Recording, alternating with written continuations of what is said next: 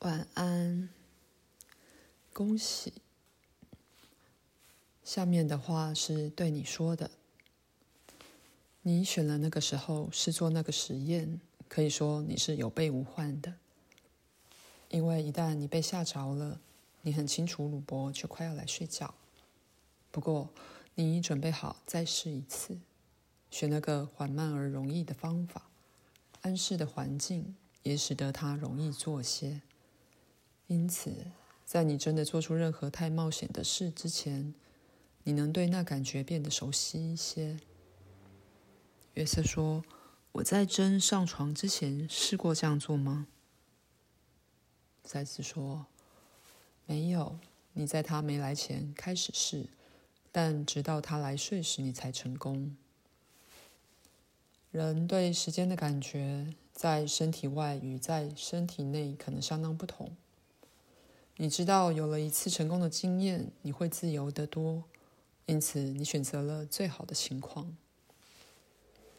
你的确有可能离开公寓，不过打鼾也算是给鲁伯的一个信号。你知道他会叫醒你，这是打鼾的原始动机。你明白，如果你不喜欢这个实验，它就会被终止。可是同时，你又觉得很高兴，而决定用那噪音做一个推动力。但接着就发生了鲁伯对鼾声的通常反应。你现在应会发现你自己记起来好几次这种经验。现在来回答你的问题。西方人选择了他的精力向外灌注，而大大忽略了内心世界、社会与文化各方面，甚至连宗教方面，自童年起都自动抑制了这种经验。在你们的社会。会出体，完全没有任何社会利益，倒有许多反对他的禁忌。当然，这是所有涉足于那文明的人的共同选择。在大家都达到中庸与了解之前，也有些平衡存在。有些人选择转世到外在取向的社会，以补偿他过去活过的极为内省式的人生。那时他对物质的操纵很不在行，你明白吗？人们学到内在实相与外在实相两者都必得了解，而予以建设性的利用。当然，不论你记不记得，在睡眠状态都经常发生投射。当有某种理由要忆起他们时，当涉及到一些攻击或明显的成就时。好比在那些认为利用梦与投射是非常有利的社会里，你就会记得那些投射。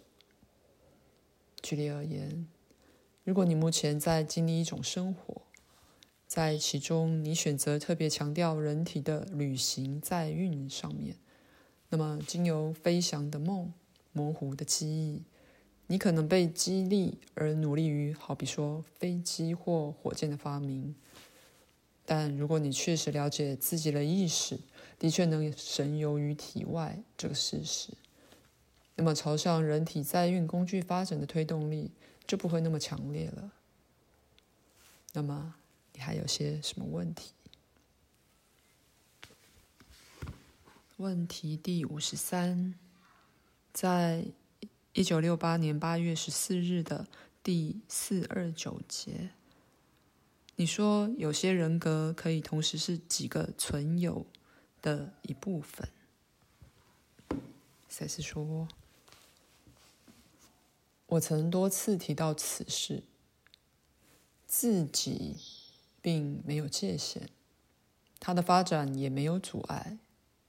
一个人格可能最初是某个存有的一部分，而独立发展出十分不同的兴趣。”他可以靠自己走一条孤独路，或反之，他可以把自己攀附于或被吸引到另一个志同道合的存有那儿去。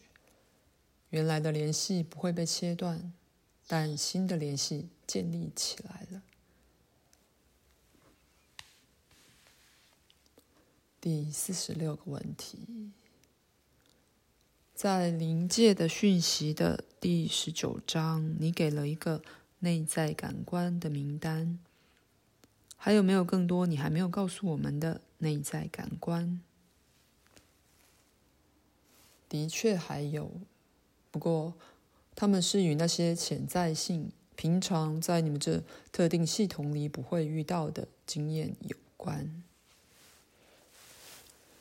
几乎任何细胞都有能力长成任何既定的器官，或形成身体的任何部分。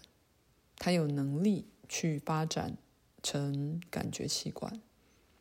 而实际的说，如果这细胞变成一个手肘或膝盖，那这个能力就不会被发展。但它是在那儿的。这不仅适用于你们自己的物类。在许多例子里，也适用于物类与物类之间。在所有的生物里，有些基本单位有能力形成动物或植物的生命，有能力发展在任意这种生物中固有的感知机制。因此，理论上，你是可能由一只青蛙、一只鸟或一只蚂蚁的眼中看世界的。在此，我们谈的是肉体感官。在意识向一个特定的伪装系统对准频率时，内我通常所应用的感官之外，也有潜伏的内在感官。不过，有些内在感官是无法以具体方式来表达的，只有用比喻来暗示它们的性质。在本书中，没有必要讨论它们。它们属于一本特为讨论内在感官方法的书。第五十五个问题，这问题是来自你对第十一个问题的答复。当我问你关于真为了要传述古老的说法者手稿之一所需要的训练。你说的那些古老语言，有些涉及了图画与象征符号。当他在出神状态里，以你的帮助，他能否画出一些图画、字或象征？我只是好奇，想知道他能不能画出一个近似说法者的语言。这是可能的，约瑟说。那会是非常有趣的。赛斯停了下来，所以约瑟又问了：“他现在能不能是？”赛斯说：“现在不是时候。在这些图形之间有许多被扭曲的内在关联。母文明用了一些象形文与符号。母是 mu 母。”在你们查核你们的问题时，我建议休息一下。